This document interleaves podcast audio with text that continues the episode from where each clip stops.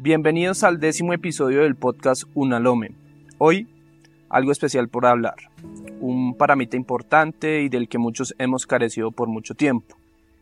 La paciencia, el vínculo directo con la paz, sea la paz interna o la paz con nuestras relaciones, que en realidad debería, ser una paz en general. Empecemos con lo, lo, más interesante, con algunos datos importantes a tener en cuenta sobre este paramita. El paramita de la paciencia es uno de los aspectos eh, importantes para llevar una vida sana y productiva.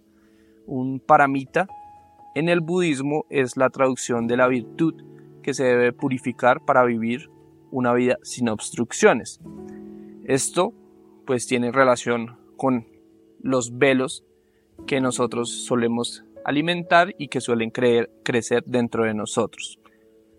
La paciencia puede describirse o referirse al hecho de mantenerse tranquilo mientras algo que nos gusta o que deseamos sucede o llega.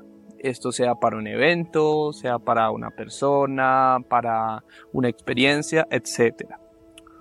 O, en un aspecto un poco más profundo, es como un estado que nos permite estar en paz cuando enfrentamos factores que inquietan. Entonces, cuando yo estoy enfrentándome a situaciones difíciles, si tengo un buen cultivo de la paciencia de este paramita, pues lo más probable es que la situación no logre eh, descentralizarme ni perturbarme. El capítulo de hoy se llama Gaman y este Gaman es un kanji. Un kanji es una, un sinograma o un sistema de escritura silábico que esto viene de China realmente y para el caso de este episodio es un carácter que representa una palabra, incluso representa toda una frase. El kanji gaman es la paciencia y literalmente significa soportar lo aparentemente insoportable con paciencia y dignidad. Eso es lo que significa este kanji japonés. La paciencia es el vínculo con la paz porque esta última se obtiene cuando nos relacionamos con este paramita que de por sí nos ayuda a comprender y a tener una buena interacción con el devenir de la vida. La felicidad genuina, no una conceptualizada, no es otra que la aceptación con buenos ojos, por así decirlo, de las experiencias de la vida que requiere de paciencia como un factor que lo interrelaciona todo. O sea que mientras nosotros más cultivemos este paramita, mientras más cultivemos, la paciencia, mientras más eh, tengamos, no sé, podemos usar como mantra este kanji, gaman, pues las situaciones que llegan a nuestra vida no se van a etiquetar como buenas o malas, sino que por el contrario vamos a saber tener una interacción correcta con ella y no se va a venir, no se va a ver perturbada nuestra, nuestro fluir con la vida misma. Eso es básicamente. Para efectos de este programa, la paciencia eh, puede tener tres tipos y servir como un antídoto para algunos velos, incluso para la mayoría de los velos, por eso es uno de los seis paramitas más importantes. la primera paciencia es tolerar la molestia y el daño que causan otros. Este es uno de los más difíciles porque estos actos o estas conductas que cometen otras personas van directamente dirigidas hacia nuestra persona, ¿no? Y muchas de las cosas que creemos nosotros que son propias o que no pueden ser eh, opinadas o maltratadas por otras personas, nos suelen generar muchos velos. ¿Cuál es el, el velo principal? La ira. Es una paciencia difícil de obtener, pero vincula una visión más amplia de las situaciones con los otros. Es el antídoto para neutralizar la ira. El segundo o la segunda paciencia sería tolerar dificultades asociadas con el desarrollo personal y espiritual. ¿Qué quiere decir esto? Que la, la paciencia nos encamina de forma calmada, correcta y en buen tiempo hacia nuestros objetivos tanto personales como espirituales. sin generarnos otros tipos de velos como las frustraciones, las desilusiones, etc. Y el tercero sería tolerar la verdad. A veces la verdad suena difícil de aceptar, pero en realidad es causa de la, de la, exageración en las expectativas que nosotros creamos o que nosotros tenemos. También como el miedo o la evasión de situaciones desagradables que no queremos aceptar, la resistencia, el deseo a situaciones y personas y el mismo aferramiento o apego a, a estas experiencias de la vida. Estas serían pues tres de las paciencias que nosotros nos encontraríamos día a día o haciendo una introspección de nosotros y nuestras situaciones, pues son las que más saldrían a la luz. Los velos y principalmente la ira con venenos que hemos ido cultivando en nuestro diario vivir, eh, como el aferramiento, el enfrentamiento sin sentido o la aversión, son algunas causas que hacen que los venenos se alimenten y crezcan. Eh, en estos velos eh, y causas, el deseo y el aferramiento son puntos de detonación en nuestras relaciones con los fenómenos de la vida. Esto es tanto relación con nosotros mismos, relación con las situaciones, tanto agradables como desagradables, y relaciones con los demás. Entonces, estos velos son eh, detonantes y la paciencia es, por decir así, el antídoto que retrae y controla pues esa detonación.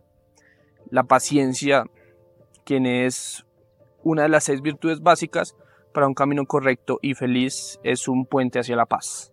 Como ya lo he dicho, entendido la paz como un estado de ecuanimidad, de tranquilidad y serenidad inamovible e imperturbable, sea la condición a la que nosotros nos estemos enfrentando. La paciencia es sumamente difícil de cultivar para algunos, para muchos es sumamente difícil de cultivar. Para mí ha sido supremamente complejo cultivar la paciencia, pero sí que cada cambio que he realizado o que he visto que otros han hecho con el cultivo de la paciencia ha traído y ha unido o ha vinculado mejores condiciones y otras oportunidades a la vida. Entonces, sí es un parámetro importante, sí es una virtud interesante que se deba cultivar. ¿Cómo cultivo la paciencia? Pues hay que evidentemente soltar ciertos aspectos de la vida que impiden que el cultivo de la paciencia dé frutos. El primero es la expectativa. Hay que soltar la dependencia a resultados concretos y debemos aceptar lo que es. La vida es cambio constante y las expectativas son esperanzas de un futuro que no sabemos cómo va a llegar y si va a llegar. Entonces hay que soltarlo. El segundo sería el enfrentamiento. Hay que soltar el plan que tenemos y aceptar la realidad. ¿Sí? Eh, no quiere decir no tener una dirección hacia, hacia dónde voy, sino que hay que ser un poco flexible con aquello que tenemos, porque lo que, no duele, lo que duele no es el cambio como tal, sino es esa resistencia que nosotros tenemos a que los planes cambien. El tercero es la aversión, soltar las sensaciones desagradables y volver al momento presente.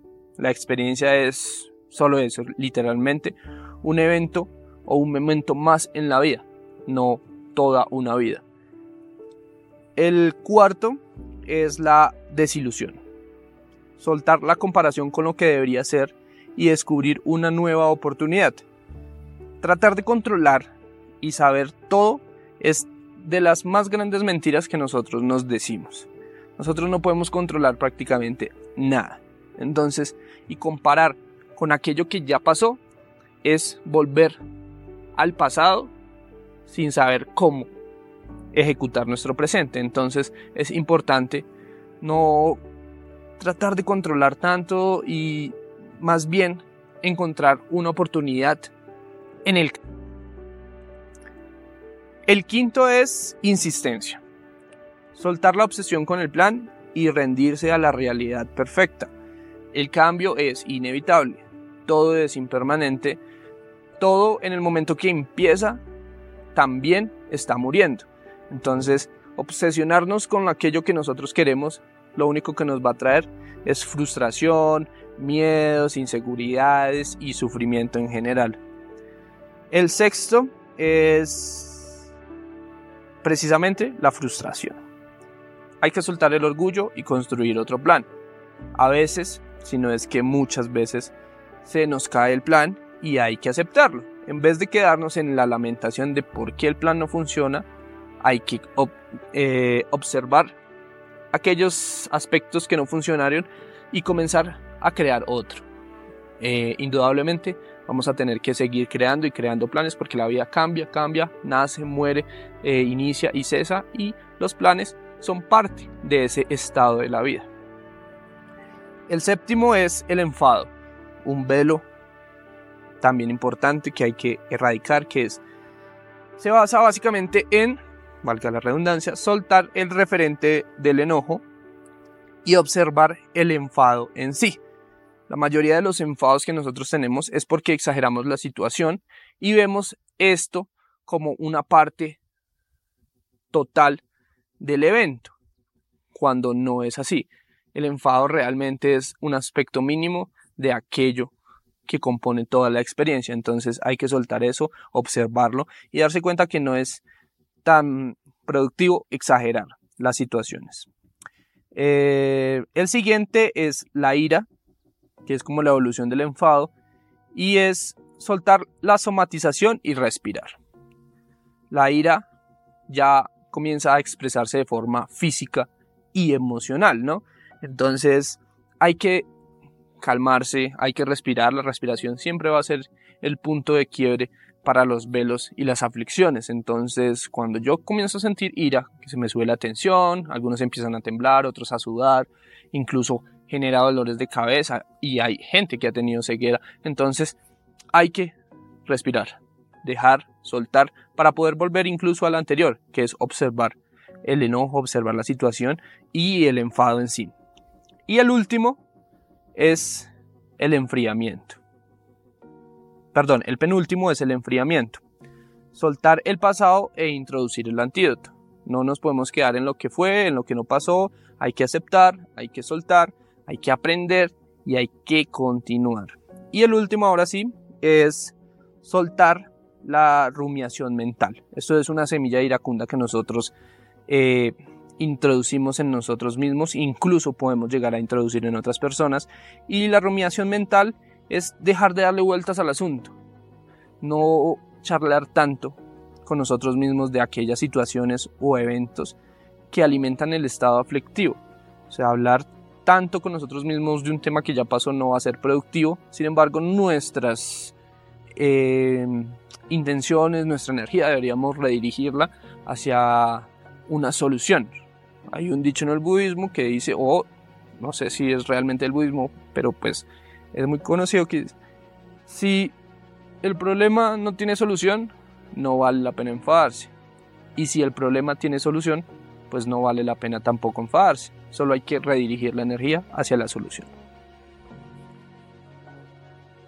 Y bueno, como conclusión, de este programa, de este episodio, Gaman, la paz, es claro que el paramita de la paciencia es un vínculo importante hacia la paz, es porque tenemos que habilitar y habitar esta, este paramita, esta paciencia, para tener un gran paso y entrar en un estado de paz indispensable para encaminarnos en un proceso de, de desarrollo. Un estado que nos permita ser ecuánimes, estar tranquilos y serenos siempre nos va a mantener, por decirlo así, consciente de hacia dónde va encaminado mi proceso. Entonces, por eso hay que tratar de habilitar y habitar esta, esta paciencia, esta virtud.